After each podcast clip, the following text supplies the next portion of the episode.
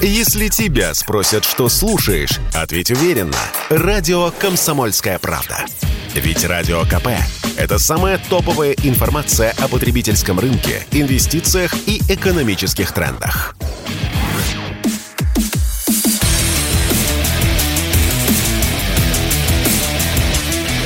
Программа с непримиримой позицией. Утренний Мардан. И снова здравствуйте, и снова в эфире радио «Комсомольская правда». Я Сергей Мордан, идет трансляция в Ютубе. Ютуб работает, канал Мордан 2.0. Подписывайтесь, если вы еще не там. Ну и, соответственно, делитесь своими лайками и комментариями. Телеграм-канал Мордан. А есть такой вот большой вопрос, и он совершенно не абстрактный. Это вопрос, а, как мне видится, очень прикладной. Вот как устроено украинское государство? Это дырка. Это дырка в истории, это дырка в пространстве, это дырка во времени. Вот. Это остатки некогда а, невероятно прекрасной и великой системы которая существовала на этой земле под названием УССР, Украинская Советская Социалистическая Республика. От нее не осталось ничего. Дело не в том, что они разрушают памятники, сбивают барельефы и прочее. Это все ерунда. Камень ничего не значит. Эта система кончилась на уровне там двух э, последних поколений. Вот она исчезла. Вот того, что было УССР самой богатой, самой интеллектуальной, самой развитой частью СС, там, Советского Союза, вот на этом месте ничего нет, там дырка. Неэффективная, которая не в состоянии себя воспроизводить, которая не в состоянии себя даже содержать. Содержит ее Евросоюз. И американцы вроде бы как тоже денег активно вваливают, но американцы вваливают деньги в виде оружия, а вот в виде живого баблишка, из которого выплачиваются пенсии, гробовые, боевые и все остальное. Вот насколько я понимаю, если я верно вот вижу картину, вот всем этим занимается Евросоюз. Итак, вопрос. А у, у европейцев, это первый вопрос, у европейцев что, такой избыток денег? И второй вопрос, как долго они будут этим а, неблагодарным делом заниматься. Вот эти два вопроса я хочу задать а, экономисту Денису Ракше. Денис Григорьевич, здрасте. Доброе утро, Сергей. Здравствуйте всем. Ну, давайте начнем. Хотите с первого, хотите со второго. Давайте все же с первого, по порядку. Итак, что, у Европы так много лишних денег? А, ну, денег у Европы немало. Э, Европа черт, большая. Черт, как это у нее, у нее большой ВВП, у нее большой бюджет. Э, есть же, кроме бюджетов государств, которые входят в Евросоюз, еще общий бюджет Евросоюза который, э, ну, он сложно устроен, но на 21-27 годы, вот на этот период, он составляет больше триллиона евро. Угу. Разумеется, основная часть этих денег предназначена для э, помощи э, всякой разной странам, которые входят в Евросоюз. Но есть также и специальные программы для стран, которые в него не входят. И Украина по таким вот э, и, из таких стран, которые не входят в Евросоюз, получает больше всех денег сейчас. А, значит, насчет того, сколько она получает, тут вообще загадка. Дело в том, что есть э, э, достаточно точно зафиксированный объем обещанной помощи. Угу. И, и, или как бы взятых на себя обязательств. А, так вот, Евросоюз за полгода взял на себя обязательств на примерно 16 миллиардов евро по отношению к Украине. А сколько из этих денег реально получено, неизвестно. А, кроме того, есть двусторонние обязательства. Вот э, не Евросоюз по отношению к Украине, а отдельные государства. Э, э, эти данные тоже закрыты. Поэтому мы можем только гадать на кофейной гуще, но, а, честно говоря, меня, меня несколько смущает вот, вот какая история. Когда-то давно, я уже не вспомню, когда, в мае, может быть, или в апреле, а, кто-то из украинских руководителей э, заявлял о том, что э, поскольку бюджет Украины ну, не, не дополучает доходов, то им нужно примерно 5-6 миллиардов долларов в месяц для того, чтобы закрывать вот эту дыру. Угу. Так вот, по моим ощущениям, нифига они таких денег не получают. Ну, а как платят-то? Откуда э, вот эти вот боевые, гробовые-то ну, и никак. прочие пенсии ну, если... берутся? Людям-то деньги Смотрите, платят. Если, давайте, давайте возьмем абстрактную ситуацию, вот не, не Украину, а какое-то государство, у которого в бюджете не хватает денег на его обязательства. Угу. Что оно может сделать? Оно может сделать э, теоретически три вещи. Э, выйти на долговой рынок и занять эти деньги. Для Украины это не вариант. Никто ей э, в, в долг вот так вот на рынке, на обычных условиях не даст поскольку нет никаких гарантий, что она эти деньги вообще хотя бы теоретически сможет вернуть. Значит, она может поднять налоги, но на кого поднимать налоги в, в нашем случае, в случае с Украиной, непонятно, mm-hmm. и как это делать. Наконец, она может а, ослабить свою валюту. Э, это тоже не универсальный способ, но вот как бы других способов особо что-то мне в голову не приходит.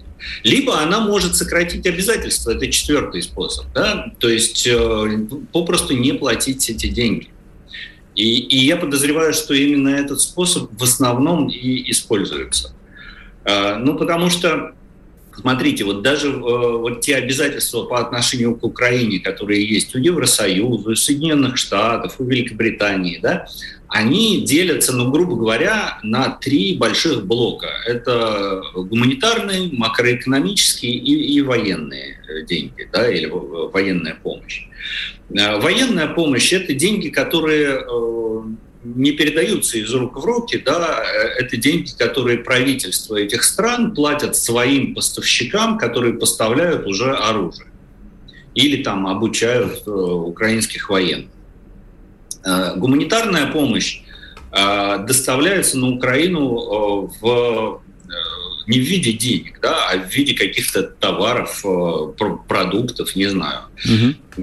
Вот, то есть это тоже не деньгами.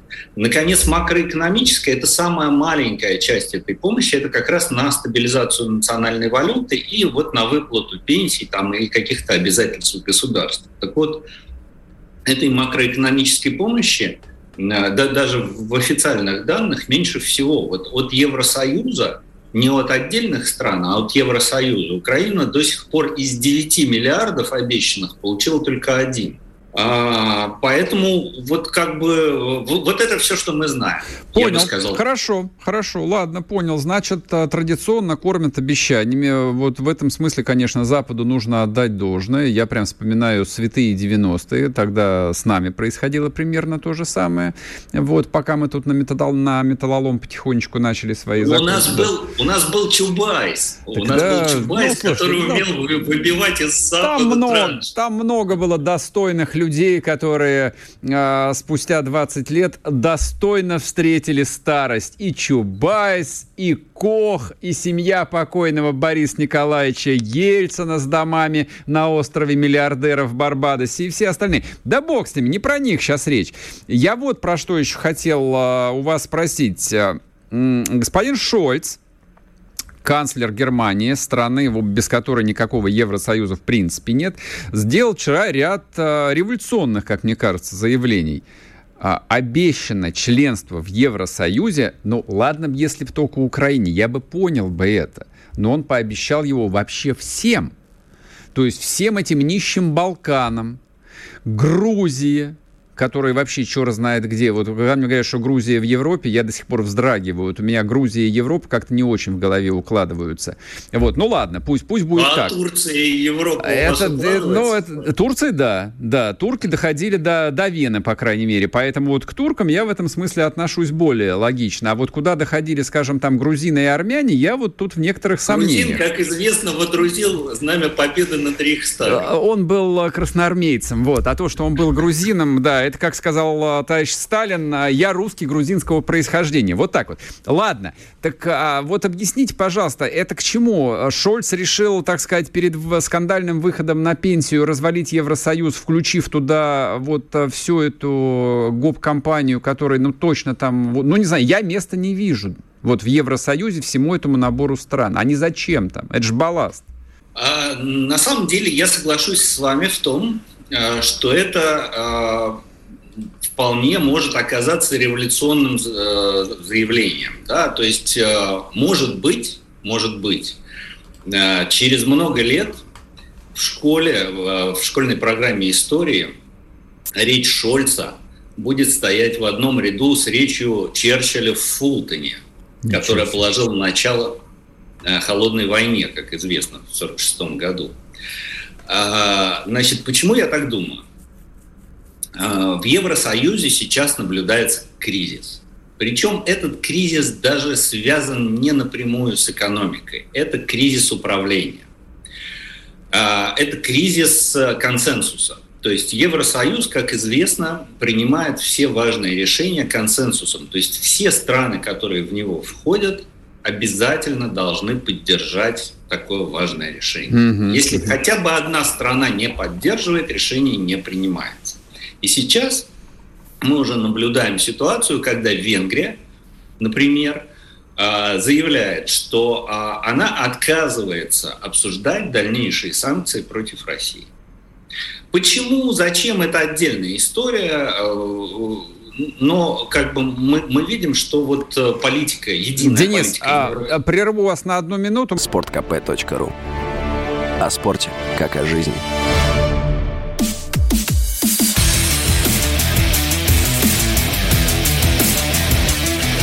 Программа с непримиримой позицией. Утренний Мардан.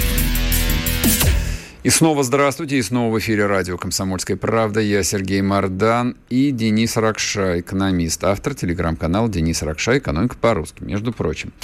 Так, а мы, соответственно, с вами начали говорить о том, что речь Шольца действительно может, быть, может стать исторической. А уточните, пожалуйста, в каком контексте-то она исторической будет? Он будет вот а... через, через, через запятую за Гиндербургом, э, Гитлером и ну, дальше ну, Шольц? На самом деле Шольц в этой речи сказал о том, что а, разный уровень экономического развития и разный уровень а, вообще стран, которые сейчас входят в Евросоюз, приводит к неприми... неразрешимым... Так, у нас проблемы со связью.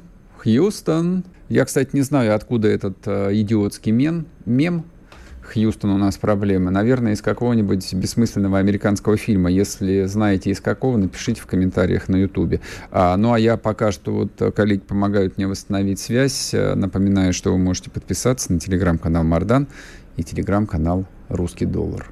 Будет вам счастье от этого. Так, а по поводу Макрона. Я почему вот э, решил про это поговорить? Ну вот э, лой, логика же должна быть, но немцы всегда славились тем, что они нация великих философов, великих математиков, то есть с логикой у них все должно быть в порядке.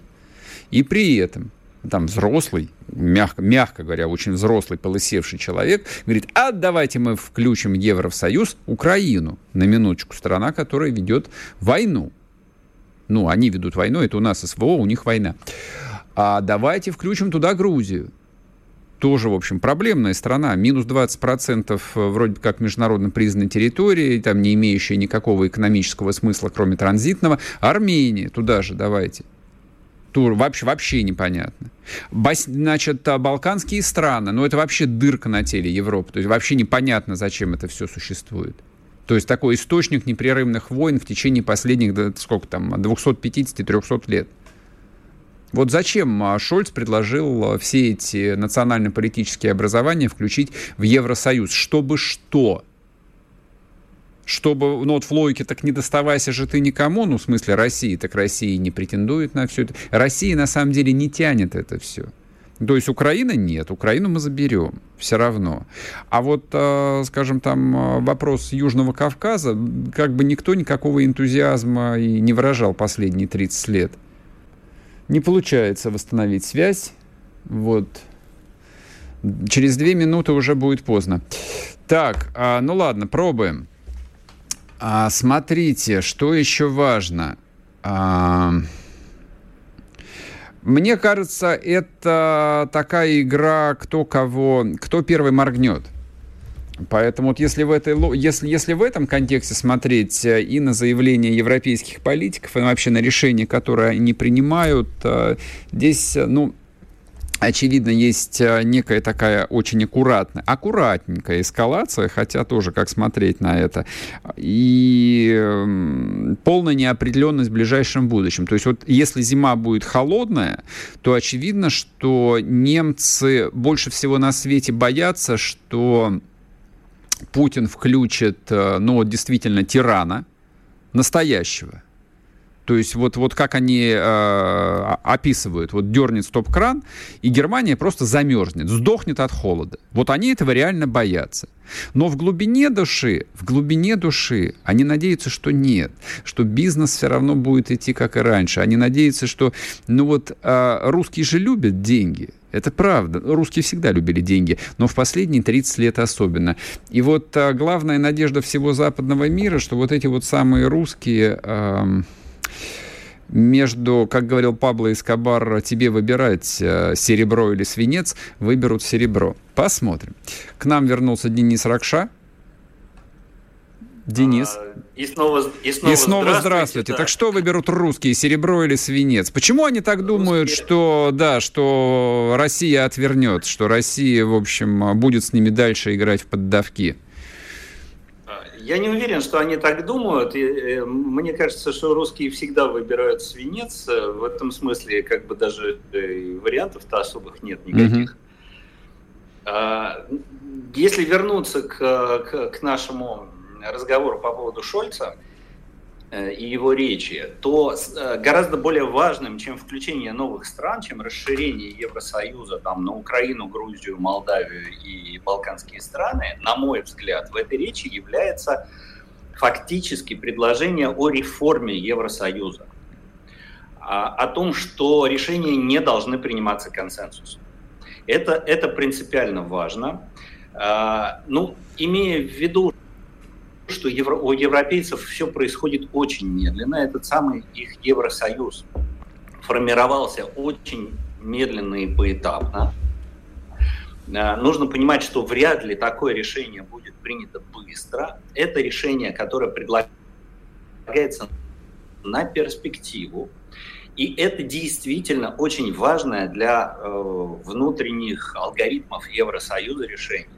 Э, перейти от консенсуса к большинству. Речь ведь идет, э, если не консенсус, то как? То значит большинство. Кто будет этим большинством? Старая Европа или вот эти вот новые страны? Как будет формироваться это большинство? Это очень важно. Но гораздо важнее, что э, Германия, э, предлагая там устами Шольца такое решение, э, так, такую реформу, Э, как бы подтверждает свое лидерство в Евросоюзе, с одной стороны, и с другой стороны, как бы дает Евросоюзу новую жизнь. Потому что сейчас Евросоюз, ну, фактически на, на грани развала. Э, грядущая зима, экономические трудности, э, на самом деле очень многих членов Евросоюза поставят перед выбором соблюдать те решения, которые Евросоюз принял, или плюнуть на них, угу и проводить какую-то свою автономную политику. Вот, и, и в этот момент Шольц и Германия подтверждают свое лидерство в Евросоюзе и вдыхают в него новую жизнь. Вот э, этой реформой, которую долго будут обсуждать, долго будут готовить, вокруг нее будет много-много всяких интриг. Но это как бы с точки зрения Евросоюза, вот это-то и есть настоящая жизнь. Ну, а с вашей точки зрения, а, вот а, идея... У нас опять связь. Да, у нас опять связь, но попробуем. А с вашей точки зрения, вот эта вот идея, чтобы решения принимались большинством голосов, а, ну, а те же избиратели Германии, которые являются основным донором а, всего этого образования, они, в общем, поддерживают или они настолько там кастрированы, что они поддерживают все, что им объяснят? Но чтобы, условно а, говоря, там кажется, судьбу, что, судьбу... А, да, я, просто, решение... я просто для слушателей объясню. Вот, условно говоря, речь идет о том, чтобы судьбу немецких денег решали литовцы и поляки. Вот я не знаю, что, что более оскорбительное там можно еще там немцу сформулировать. За твои деньги будут решать поляки. Вот у меня бы все перевернулось. А, ну, мне кажется, что так для них вопрос формулировать никто не будет, для немецких избирателей. Для них все-таки важнее то, что происходит на национальном уровне. А, то есть какие решения принимает правительство Германии или правительство их земель, как расходуется их немецкий бюджет на mm-hmm. их немецких избирателей. Вот. А что там происходит на уровне Евросоюза и, главное, как оно происходит, это их, мне кажется, волнует в меньшей степени. Mm-hmm. Ну, отгрузили туда в общий бюджет какие-то деньги. Ну, пусть э, чиновники из Брюсселя как-то там ими распоряжаются. Ведь Германия из этих денег, э, ну, как бы она в этот бюджет отгружает, а дальше эти деньги распределяются между менее развитыми странами Евросоюза. В этом, собственно говоря, и заключается одна из руководящих ипостасей Германии. Она дает денег, которые потом в виде всякой разной помощи распределяются между там Э, странами Балтии, Балкан там, и кем-то еще. И, в принципе, немецкому избирателю, по большому счету, все равно, кто из них получит эти деньги и по какому алгоритму будет приниматься решение об их расходах. А, в этом смысле как бы руководящая роль Германии внутри Евросоюза сама по себе для немецкого избирателя уже является ценностью. Угу. А, а, а как будет формироваться внутри Евросоюза вот это самое пресловутое большинство, это же вопрос на самом деле аппаратной борьбы, интриг. То есть э, понятно, что э, старая Европа не отдаст просто так вот э, про право решения или право вето внутри Евросоюза. Уж если она сама предлагает такую реформу, то надо думать, что а, она заранее уже придумала, как этой реформой воспользоваться. Ладно, поживем, увидим, как они воспользуются реформой. Так, друзья мои, Денис а, Ракша... Ну, деле... Да, Денис, мы сейчас уже уходим на новости. Спасибо вам большое. А, Денис Ракша, экономист, а, телеграм-канал Денис Ракша «Экономика по-русски». Подписывайтесь. Вот а, вы пишете, типа, хватит про Европу. Да я бы с удовольствием не говорил бы про Европу, но события происходят а, в контексте того, что Россия 30 лет, а, значит, себя встраивала, вот, пыталась протиснуться в эту Европу и почти протиснулась, и вот все сломалось. Вот, вот и вся, вот и вся логика несложная. Чтобы получать еще больше информации и эксклюзивных материалов, присоединяйтесь к радио «Комсомольская правда» в соцсетях – в отечественных социальных сетях. Смотрите новые выпуски на Рутьюбе, читайте телеграм-канал, добавляйтесь в друзья ВКонтакте, подписывайтесь, смотрите и слушайте. Радио «Комсомольская правда». Самая оперативная и проверенная информация в эфире и соцсетях.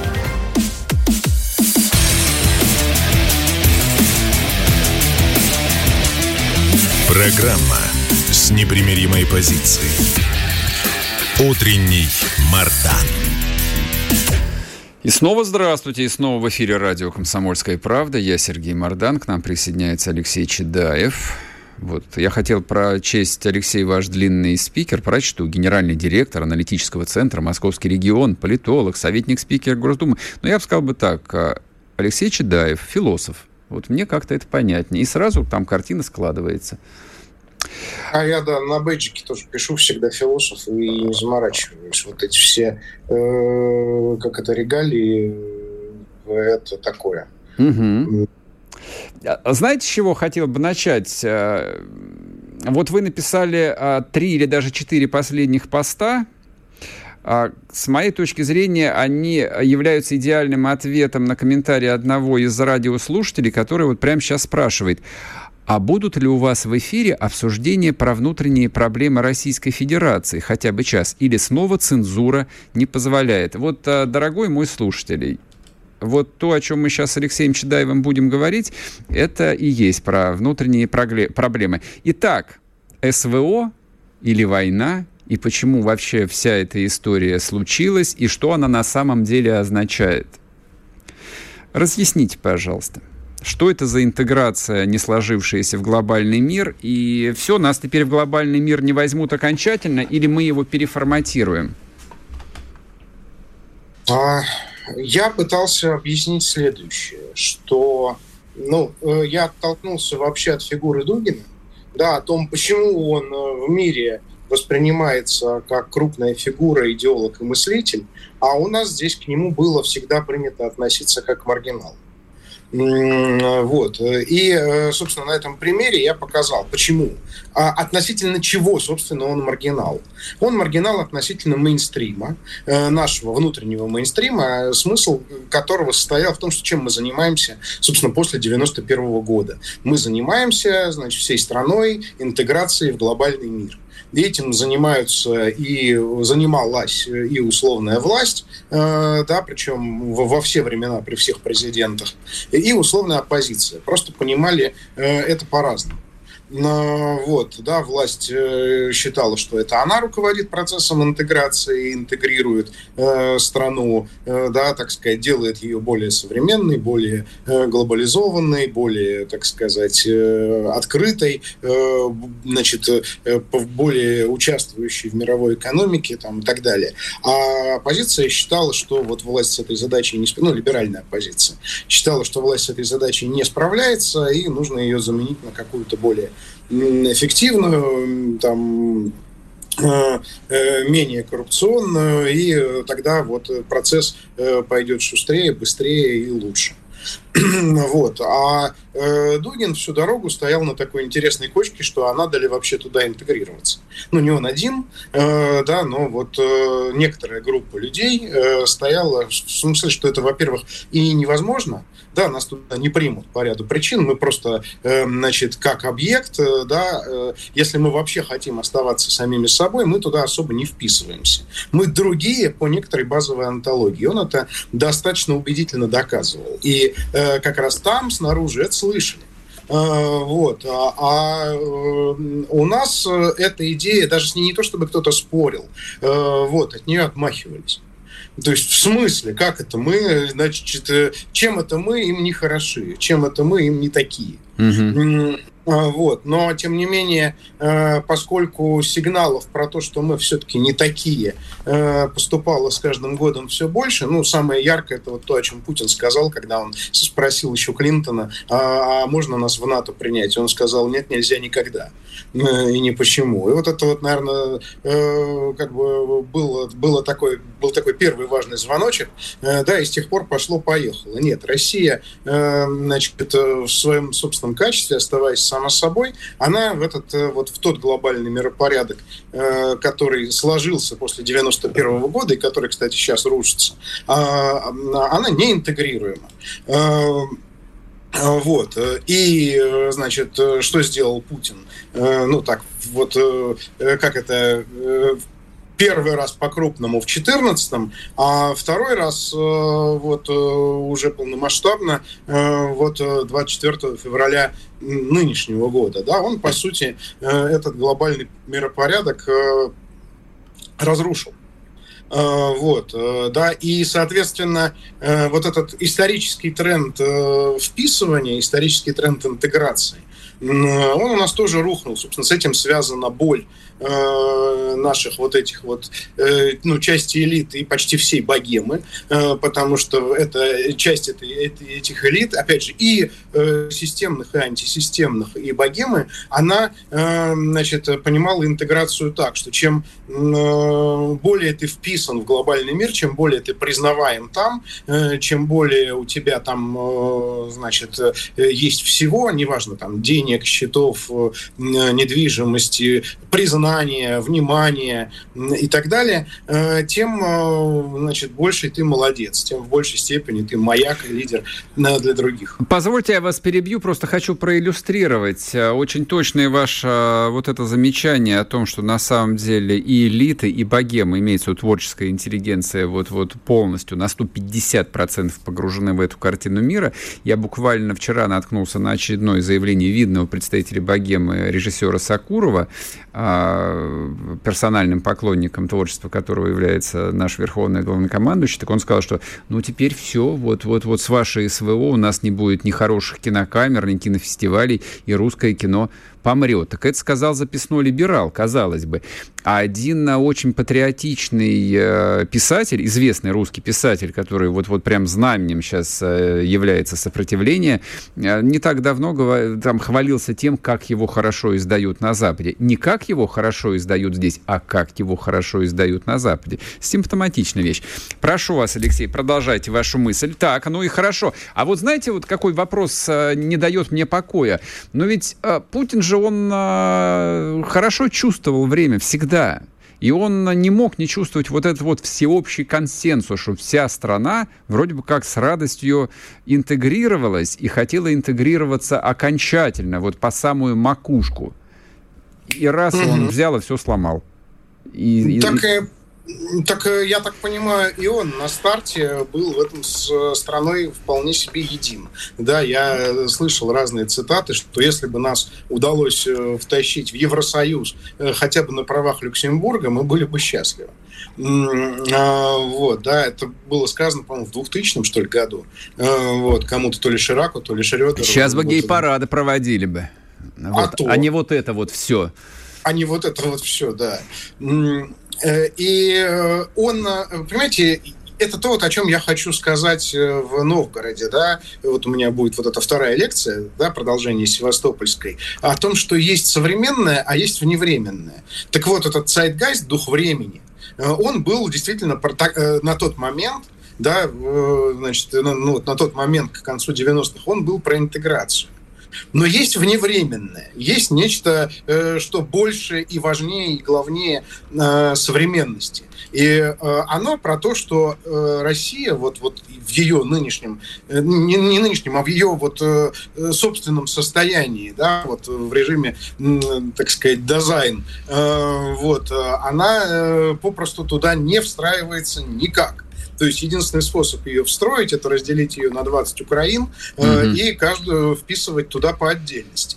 Вот, да, и, в общем, э, они, мне кажется, в глубине души и сейчас думают, что все эти Украины, да, они же Грузии там э, и прочее, это такие Russians, которые просто выбрали на путь интеграции, и для этого главное, что сделали, ценное очень для них, они э, перестали быть и называться Russians, отказались от э, вот этого страшного имперского кода, э, и, собственно, благодаря этому их и э, приняли, и взяли, и любят, э, целуют, облизывают. Вот. Но, тем не менее, в анамнезе они вот э, все все равно, конечно, Russians, э, их глазами. Ну, вот, но просто Russians, которые сделали главное, что от них просили, да, перестали быть Russians, отказались от всего вот этого Russian. Отреклись. Э, отреклись, да. Чистое да. отречение в религиозном да, смысле. Да, да. Вот в самом религиозном, буквально.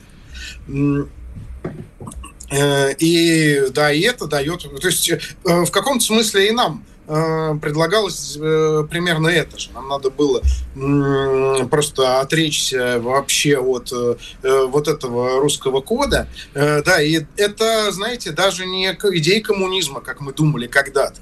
Э, вот. И даже не э, государственность, э, как мы думали когда-то, а, видимо, это русский язык и русская культура как таковая.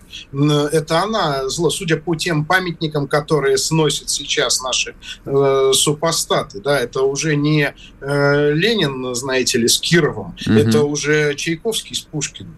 Э, вот, это уже, это уже вот, вот то, вот э, от этого надо было отречься, а в идеале, так сказать, и от русского языка тоже, что, опять же, наши не братья с успехом и продемонстрировали, изобрели себе э, свой собственный и благополучно э, на него переводят, да, целую, целую там 40-миллионную страну.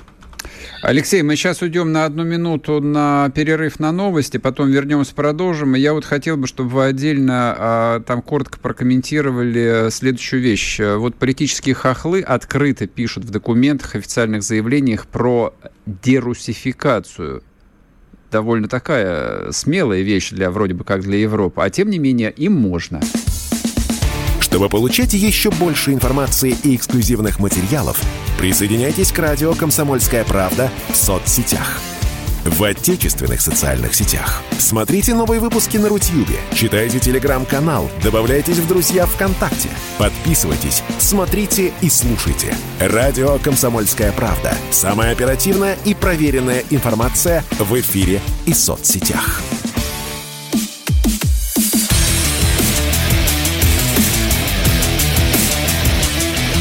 Программа с непримиримой позицией.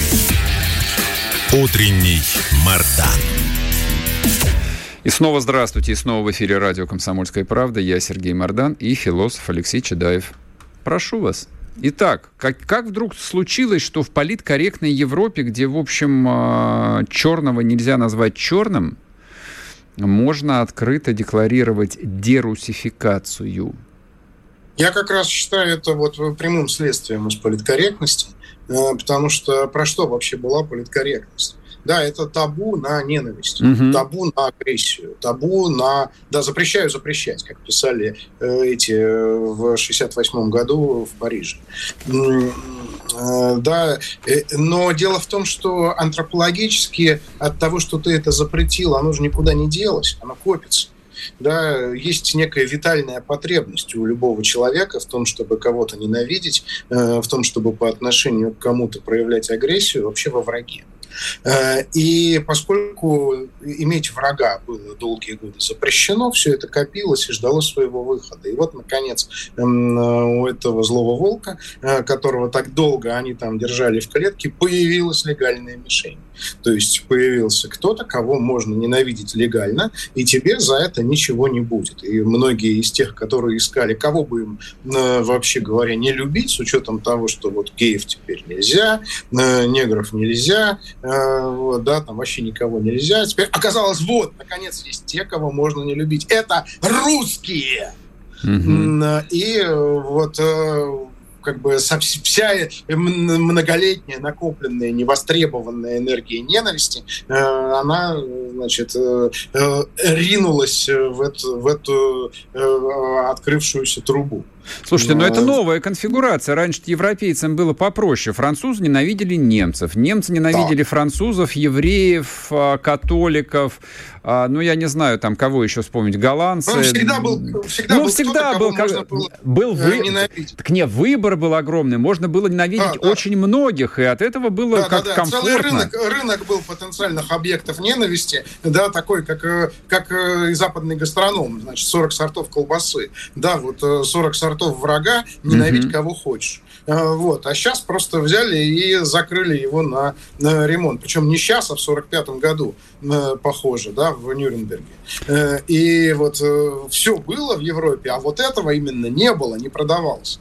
Но, вот. но какое-то время они еще перебивались возможностью ненавидеть коммунизм. Но вот и коммунизм кончился в 91-м. И совсем поплохело. Кого же теперь-то ненавидеть? Вот, да, то есть это был, была единственная легальная отдушина. Можно было ненавидеть красных. Угу. Вот, да, и все, кому вот кому было не втерпешь, они, значит, э, утешались этим. Э, но теперь вот, теперь вот наконец-то, после 30 лет, значит, товарного голода mm на этой лавке, вот, наконец-то что-то появилось. появился да, качественный, хороший товар. У нас времени не так много остается. Я хотел бы, чтобы мы вот что с вами проговорили. Вы очень так э, четко сформулировали, объяснили, почему да СВО, почему не война и почему власть будет до конца идти вот в этой концепции ограниченной э, военной кампании, не вовлечения в нее широких народных масс. Объясните, пожалуйста, люди беспокоятся. Да, мы наконец-то начали э, на, на запрос слушателя про внутренние дела э, да, говорить. Вот э, э, моя мысль была в следующем, что э, русская империя, ну, такого романовского питерского образца, а мы, э, значит, за неимением каких-либо других образцов после 91-го воспроизвели неосознанно во многом именно оно, э, да, вот эту вот питерскую Россию, э, да, так сказать, э, дореволюционную, э, она, у нее была такая штука, она весьма успешно и хорошо вела э, разные колониальные войны на границах, где нужно было небольшая профессиональная компактная армия. Она прекрасно воевала на Кавказе, да, завоевала всю Среднюю Азию, вот, да, и еще много где отметилась, да, в том числе и полицейскими разными, да, там польские восстания, венское восстание, ну, все вот это. Вот. Но она была крайне уязвима тогда, когда нужно было именно э, поднимать большое количество народа и его вооружать. Это всегда имело тяжелые внутриполитические последствия, начиная с Отечественной войны 12 года, которая аукнулась э, восстанием декабристов, и заканчивая русскими революциями, которые все были следствиями именно больших войн. Да? Э, вот, то есть японская война аукнулась первой русской революцией, а мировая, собственно, ее и похоронила. И вот у нас так же. То есть у нас, понимаете, какая штука? Каждый раз, как только э, приходится э, страну э, мобилизовывать, приходится людей простых, не являющихся частью госсистемы, не являющихся дворянством, э, мобилизовывать на какие-то именно такие военные задачи, происходит следующая беда. Они, будучи мобилизованными и даже горя желанием Э, как-то помочь Отечеству победить, они тут же сталкиваются с таким количеством свинцовых мерзостей нашей бюрократии, что начинают ненавидеть ее даже больше, чем врага. Угу. А вот все представьте, что было бы, если бы у нас действительно была массовая мобилизация. И тут же выяснилось, что склады с амуницией разворованы, подготовленных офицеров нет, э, планы сгнили где-то в сейфах, э, вот, да, оружие и боеприпасы тоже, э, значит, э, кто-то украл или продал, э, вот, да, ну, вот все, что мы знаем про э, Россию, не знаю, со времен там еще Крымской войны 1850 лохматых годов. Э, вот, да, и все это тут же бы всплыло в современной информационной реальности, тут же бы, даже сейчас в режиме СВО, тут же обнаруживаются какие-то таможенники, которые задерживают дроны на границе из-за взятки, э, значит, э, потом их провозят. Э, тут же обнаруживаются какие-то э, там генералы, которые докладывали, что все есть, а на самом деле ничего нет. Э, и вот далее по списку. Э, и э, общественность, которая, опять же, вполне себе патриотическая, вполне себе за наших вот, она с этим сталкивается, и она начинает тут же очень громко в голос задавать вопросы. А система не умеет Э, отвечать на такие вопросы, в первую очередь потому, что она построена на статусном принципе. А кто ты такой, чтобы меня вообще uh-huh, спрашивать? Uh-huh. Да, да, кто да, дал тебе правильно. право да, спрашивать? Э, вот. Она пытается просто затыкать рты, и это приводит к конфликту, как, э, да, ну, как страшно выразился Желябов на известном процессе, тоже, кстати, после Большой войны, после Балканской, да, вот, процессе по поводу цареубийства Александра. Он сказал, что когда вы э, закрываете рот, этим самым вы развязываете руки. Так он объяснил, почему они убили царя. А, вот. И э, именно поэтому, именно поэтому э, широкая мобилизация, на которой настаивают наши наиболее такие горячие проповедники э, именно войны, а не спецоперации, она невозможна именно по внутриполитическим причинам. Наша внутриполитическая конструкция с ней попросту не справится. Э, и как, ее, как сделать так, чтобы она справилась, как ее подготовить к этому, э, я, например, не вижу. Заметьте, у Советского Союза такой проблемы не было. В 1944 году, тоже третий год мировой войны, участие в мировой войне, ничего похожего на 17-й э, в столице не наблюдалось. Да, и даже, и даже наоборот. И даже совсем наоборот. Да, в этом отношении, вот конкретно в этой части внутриполитической устойчивости перед именно большими вызовами э, Советский Союз был круче. Но у Советского Союза была обратная, кстати, проблема. Он очень плохо вел колониальные войны. Mm-hmm. Да, поэтому, например, Афган э, стал действительно травмой. То есть э, священная война, это да, это понятно. А вот э, какая-то спецоперация на границе ограниченным контингентом, э, вот это стало э, прямо вот наоборот э, как бы внутриполитической катастрофы да, с долгоиграющими последствиями. То есть это ровно наоборот. А вы не видите в этом а, ну, такой э, системной и очень серьезной угрозы? Вот ограниченность внутреннего ресурса, обусловленная ну, вот параметрами системы, как она возникла, сформировалась, это не хорошо, не плохо, она такая, какая она есть. А противостоим мы, а, ну, если хотите, антисистемы, но которая использует э, во многом там модель советскую, например, мобилизационную, ну, или, я не знаю, там наверняка Зеленскому, его советникам нравится исторический опыт Израиля, ну, или как они его для себя рисуют. Тоже очень похоже. Да, Израиль это э, родная, родное дитё ну, советское. Ну, в принципе, да, да, во многом, Советские конечно. люди его и делали. Согласен, согласен. Эм, Че уж там. Да, Израиль это вот единственный наследник СССР, который остался Успешный, на успешный наследник СССР. Да. Так, да, и с... вот э, ответьте на мой вопрос, пожалуйста, такой э, совершенно, в общем, э, страшный, страшный.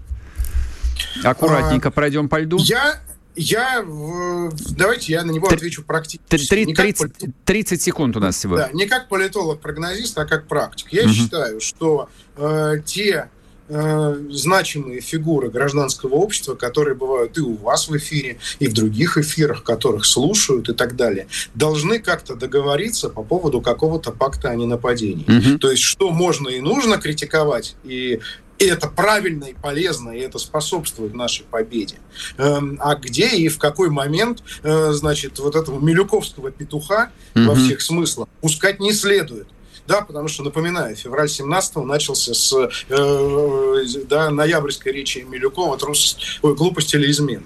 Э, вот, э, вот где, э, та, где тот протокол допустимой критики, которая укрепляет критикуемый объект, способствует нашей победе, а не разрушает страну.